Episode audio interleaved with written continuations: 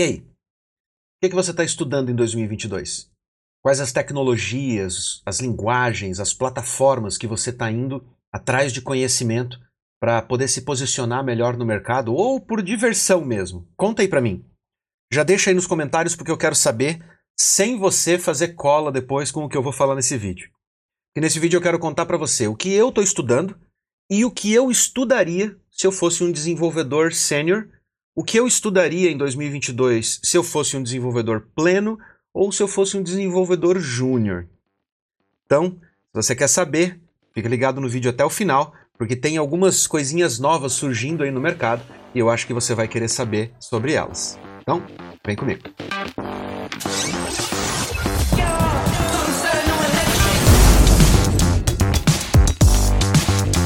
Esse vídeo faz parte de uma série especial aqui do canal onde a gente fala sobre plano de carreira na área de tecnologia.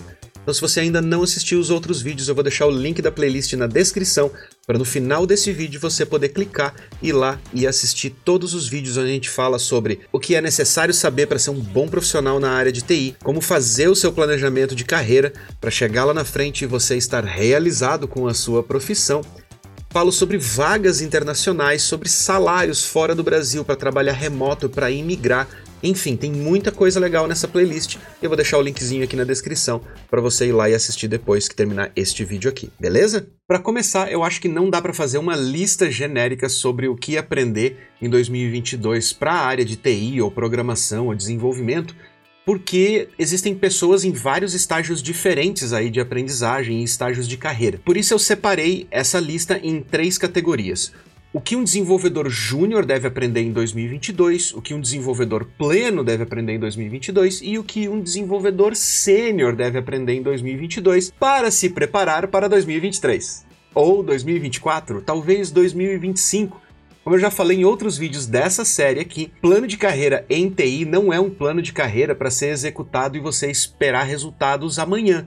Ele é um plano de médio e longo prazo. Você estar preparado para o mercado que está se formando e antecipar estas mudanças de mercado é essencial para que você se posicione bem e esteja preparado aí para as grandes oportunidades que estão surgindo. Primeiro item, e o mais importante na minha opinião, é saber inglês. Isso vale para júnior, pleno, sênior, não importa em que nível você esteja. Saber inglês para trabalhar com tecnologia, cara, é essencial. Mesmo que você não vá trabalhar para empresas internacionais, remotas ou imigrar, nem nada desse tipo.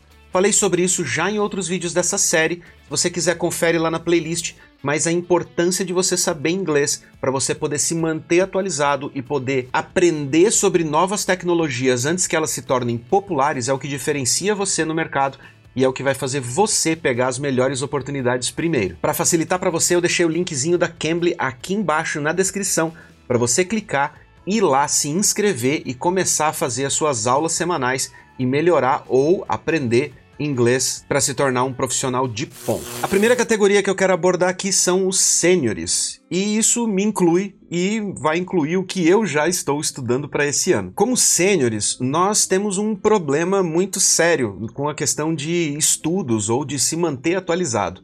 É que no dia a dia a gente está sempre tão sobrecarregado com tantas coisas para serem feitas que é difícil a gente tirar aquele tempinho para acompanhar as notícias, acompanhar pesquisas, entender o que é que está acontecendo no mercado, para a gente se manter aí antenado com as tendências e o que está vindo pela frente. Mas é justamente por isso e pelo fato da gente sempre acabar atuando meio que como influenciadores dentro dos próprios círculos aonde a gente trabalha, estuda ou se relaciona, que é importante a gente estar tá atualizado com as tecnologias nem sempre saber sobre elas a fundo, mas saber quais são essas tecnologias e o que elas fazem. Então deixa eu contar um pouquinho para você a respeito do que eu estou estudando esse ano para poder me atualizar aí com relação ao mercado. Desde que eu comecei a programar, ocorreram muitas revoluções tecnológicas. Lá em 1995 eu já me joguei de cabeça na internet já comecei a aprender sobre web, deixando um pouco de lado as tecnologias que eu sabia antes, como Delphi, por exemplo. E no decorrer desse tempo, muitas outras revoluções aconteceram, como PHP, as redes sociais, virtualização, cloud computing e por aí vai.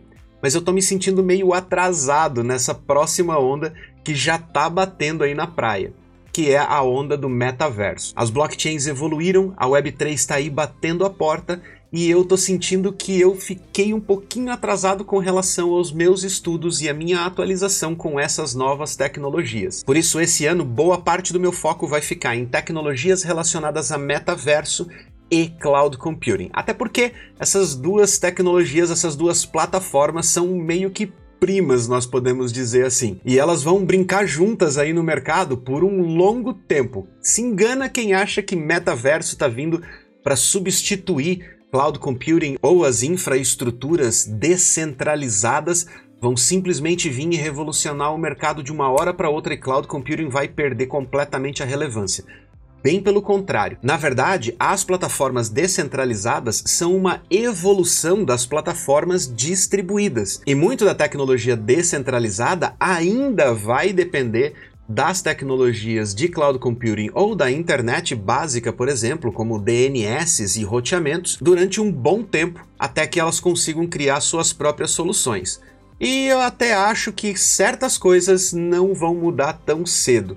Por isso, estudar as novas tecnologias e me manter atualizado com cloud computing é uma das minhas metas para esse ano. Eu também quero estudar e trazer aqui no canal para vocês mais informações a respeito de C++, que faz bastante tempo que eu não boto a mão na massa, literalmente, nessa linguagem fenomenal, fantástica e super capaz de fazer praticamente tudo. E eu quero dar uma entrada em algumas linguagens novas que estão surgindo aí por causa do metaverso e por causa de outras ferramentas que estão derivando dessa nova onda aí de blockchain. Linguagens como Rust, Golang e R, por exemplo, ganharam muita relevância nos últimos tempos e elas estão em alta e provavelmente vão estar mais em alta ainda nos próximos anos devido às aplicações às quais elas se dão muito bem, que são as relacionadas com a parte financeira especialmente a parte de criptomoedas. E claro, de tabela vão vir plataformas e tecnologias como o ASM, Substrate, Hyperledge,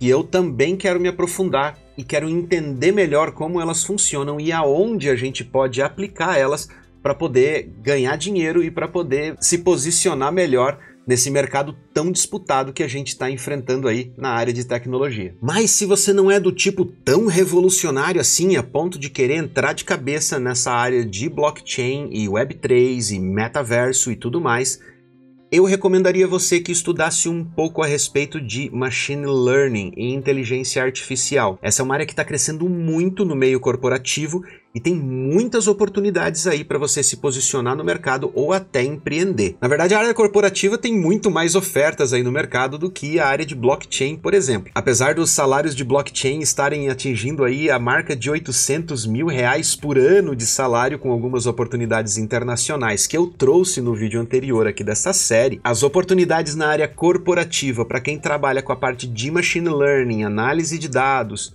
e processamento desses dados vão desde aplicativos interativos até a área de análise de negócios, que é uma área extremamente crítica, especialmente para grandes corporações, onde a gente tem aí centenas, às vezes milhares de vagas abertas no mercado para você poder se posicionar melhor e poder escalar aí a sua carreira. Já se eu fosse um programador pleno back-end, por exemplo, eu honestamente estaria olhando para a mesma linha dos sêniores, porém com uma visão um pouco mais humilde aí e um planejamento de dois a três anos com um prazo mais realista para eu poder me atualizar e poder ganhar experiência nessas áreas.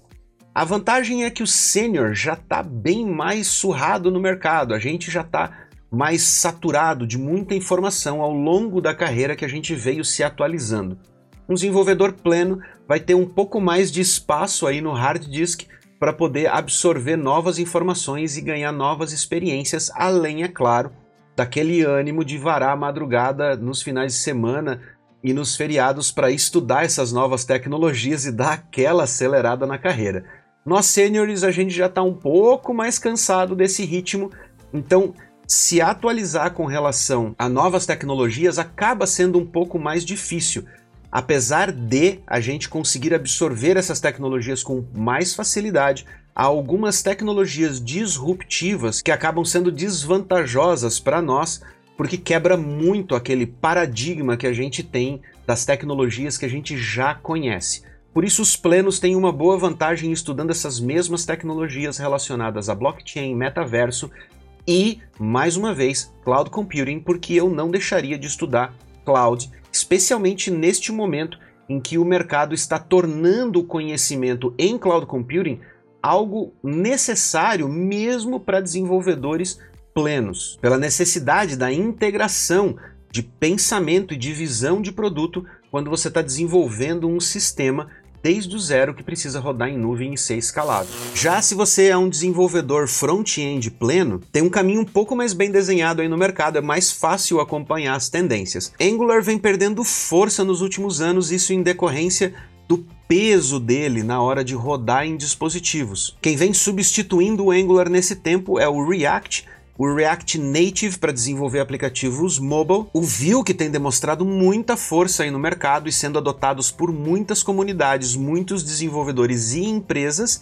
e tem uma plataforma que está emergindo aí junto com o Vue e com o React, que é o Svelte, que também promete para esse ano. Se você está achando difícil porque são muitas tecnologias, muitos frameworks diferentes para você escolher, eu recomendaria você dá uma olhadinha nas vagas no mercado, no tipo de empresa onde você gostaria de trabalhar, naquela classe de empresa. Se você gosta de startup, dá uma olhadinha em vagas startup, gosta de empresas mais estilo corporate ou enterprise, dá uma olhadinha nas vagas desse tipo de empresa e veja quais dessas ferramentas essas empresas estão mais utilizando para que você consiga se atualizar já mirando no seu plano de carreira e para ser mais assertivo com relação a onde você quer chegar na sua carreira, com qual tecnologia e onde você quer trabalhar. Mas, se eu fosse você, eu também ficava ligado num detalhezinho.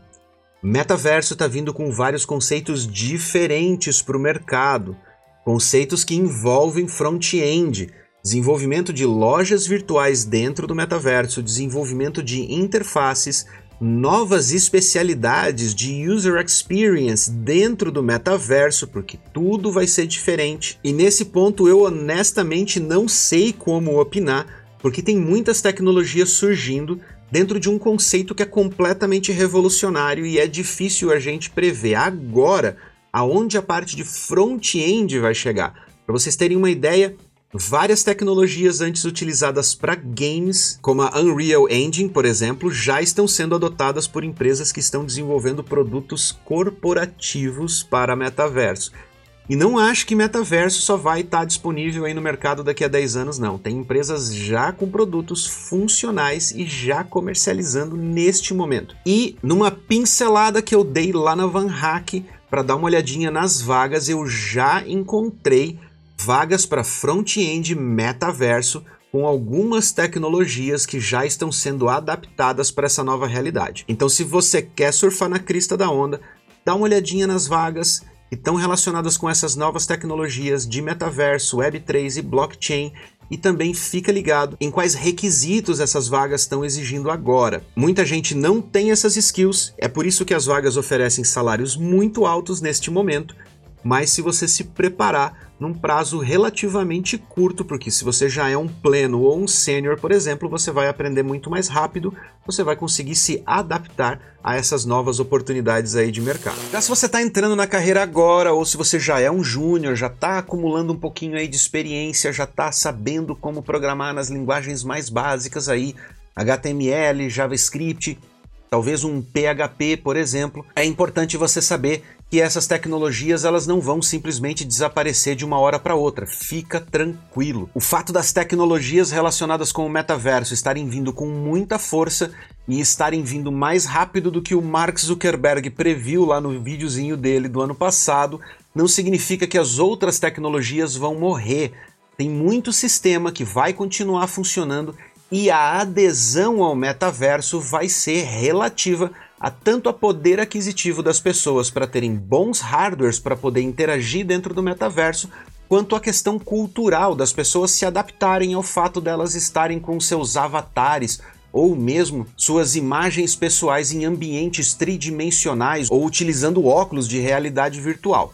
Então, PHP, JavaScript, Python e outras linguagens que são amplamente utilizadas para a internet vão continuar sendo utilizadas por bons anos, talvez até algumas décadas. Mas se você quer se preparar para um pulo do gato lá na frente, Tecnologias de metaverso e internet das coisas vão ficar cada vez mais próximas umas das outras, mais interativas, mais integradas e já faltam profissionais no mercado, principalmente profissionais com conhecimentos na parte de hardware, na parte de integração de dispositivos inteligentes.